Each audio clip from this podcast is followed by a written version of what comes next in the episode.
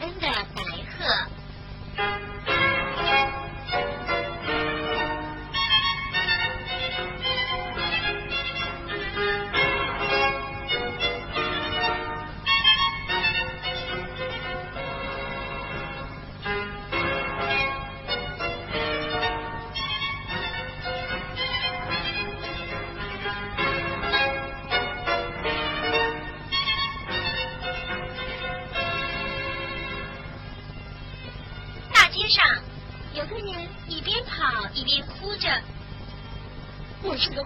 坏心肠的人，我是个连禽兽都不如、丑恶的人。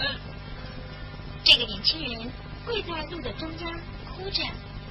这时，有个老公公走过去，把年轻人扶起来，问他：“年轻人，发生了什么事啊？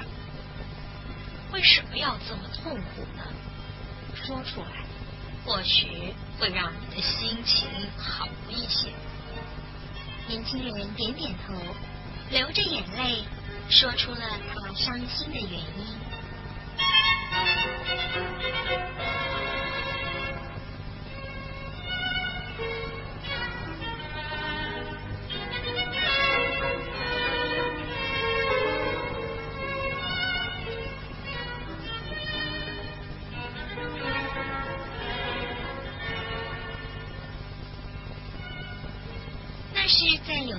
秋天发生的事。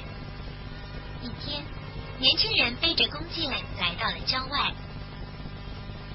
突然，他听到了像是一种鸟类在悲鸣的声音。朝着声音的方向，他看见有一只大鹤受伤了，倒在地上，怎么飞也飞不起来。年轻人这时候竟然忘了自己是猎人。他把鹤抱到河边，替鹤清洗伤口。这只鹤似乎很高兴的把脖子放在年轻人的肩膀上，咕噜咕噜的叫着。年轻人替鹤治疗了伤口后，便将鹤带回自己的小木屋里。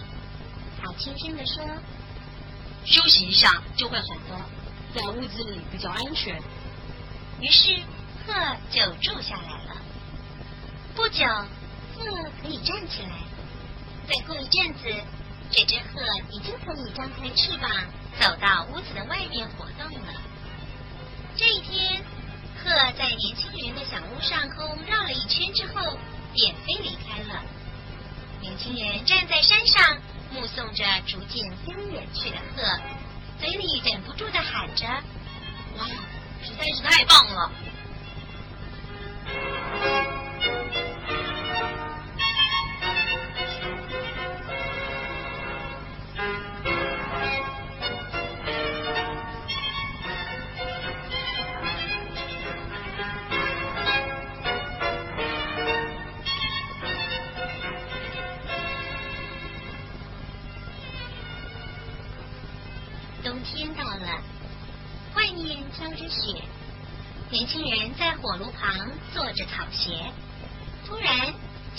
敲门的声音。嗯，大概是风吧。这么晚了，外面又在下雪，应该不会有人来的。可是，哐哐哐，敲门声清楚的响着。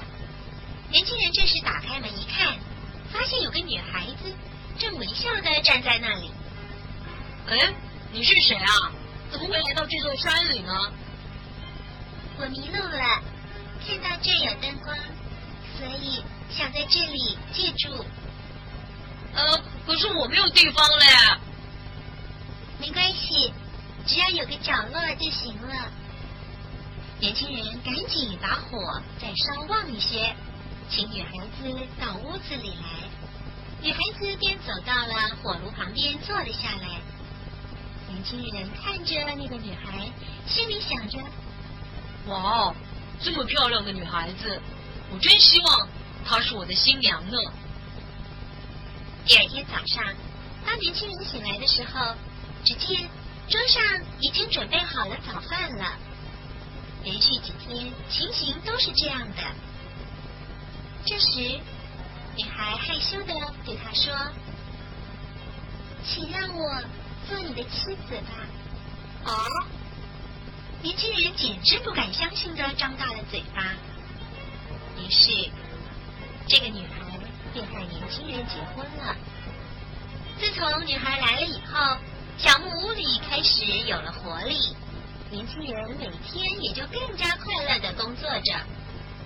过了几天之后，年轻人却开始自言自语的说：“哎呀，我觉得有钱真好，这样子啊，我们就可以过得更幸福了。”女孩子说：“可是我已经觉得我很幸福了。”可是年轻人还是不停的唉声叹气着。于是这一天，女孩从怀里拿出钱来，请年轻人到城里去买一套织布的工具回来。织布的工具买回来了，女孩说：“从今晚开始，我就要织布了。在我织布的时候，你绝对不可以偷看哦。”好啊。到了晚上。房子里响起了织布机的声音，咔啦，咔啦，咔啦。天亮了，年轻人还睡着呢。女孩叫醒年轻人：“醒醒，醒醒啊！请你把这布拿去卖了，就可以换大钱。有了钱，我们就可以过得幸福一点了吧？”年轻人高兴的拿着布下山了。一到城里，人们都说：“哎呀，好美的布啊！是啊，真是美丽呀！我们从来没有看过这么漂亮的布呢。”是啊，很快的，布就用高价被人买走了。年轻人一回到山上的小木屋，就大声的叫着说：“太棒了！你织的布啊，实在是太漂亮了，大家都抢着要呢。”赶快再织再织啊！等赚了钱，盖了房子，就可以过安乐的生活了。女孩子却以悲伤的表情看着年轻人，一边点着头答应说：“是。”咔啦咔啦，每天晚上织布的机器都这样响着。咔啦咔啦，女孩子继续不停的织着布。年轻人就靠着卖布赚了很多钱，可是他不但学会了喝酒，而且常常很晚才回到家里。年轻人常常一边喝着酒，一边大声的对女孩嚷嚷着：“呃，再织一些，呃，再织一些，呃，呃，这个布啊是以高价哎，可以卖给城里的大爷呢。”哈哈。可是，我想休息一下。这怎么可以呢？再继续织吧。这天晚上，女孩子一边哭一边织布。酒醒后的年轻人忘记了他们曾经有的约定，就是在织布的时候绝对不可以去偷看。他从窗户的小缝里偷看着女孩是如何织出这样美丽的布。原来房间里有一只大鹤，正用嘴把身上的羽毛一片一片的叼下来，然后用这些羽毛织成布。听到了年轻人发出的大叫声，房里立刻安静下来。女孩抱着布在门口出现了。你破坏了约定。我就是那只受伤的鹤，我原来想报答你，永远和你生活在一起。可是现在我必须要走了，因为你已经知道了我的秘密。这一匹布就留下来，送给你，当做最后的纪念。希望你以后可以想到我。再见了，请多保重。说完。女孩便化成了一只鹤，飞到天上去了。年轻人这时后悔莫及的，一路追赶着，一边哭一边跑的来到了京城。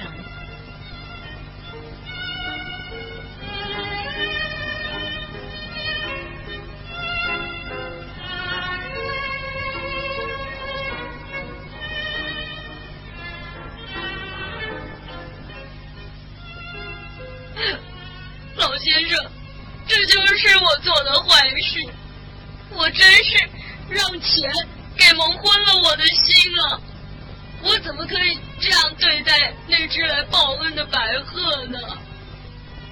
哦，原来是这么回事啊！唉，那只鹤啊，教给你的是真正的生活方式。你呀，必须要觉悟，正正当当的活下去，不要再伤心了，好好的做自己的工作吧。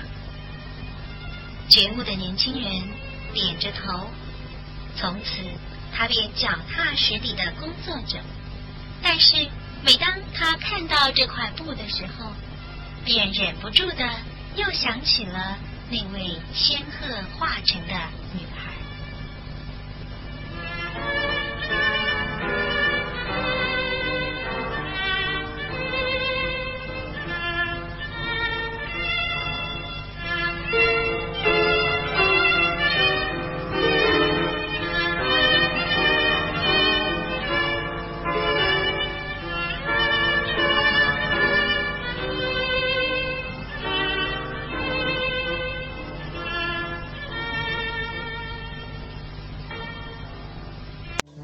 多精彩，欢迎关注《幼儿园里那点事儿》。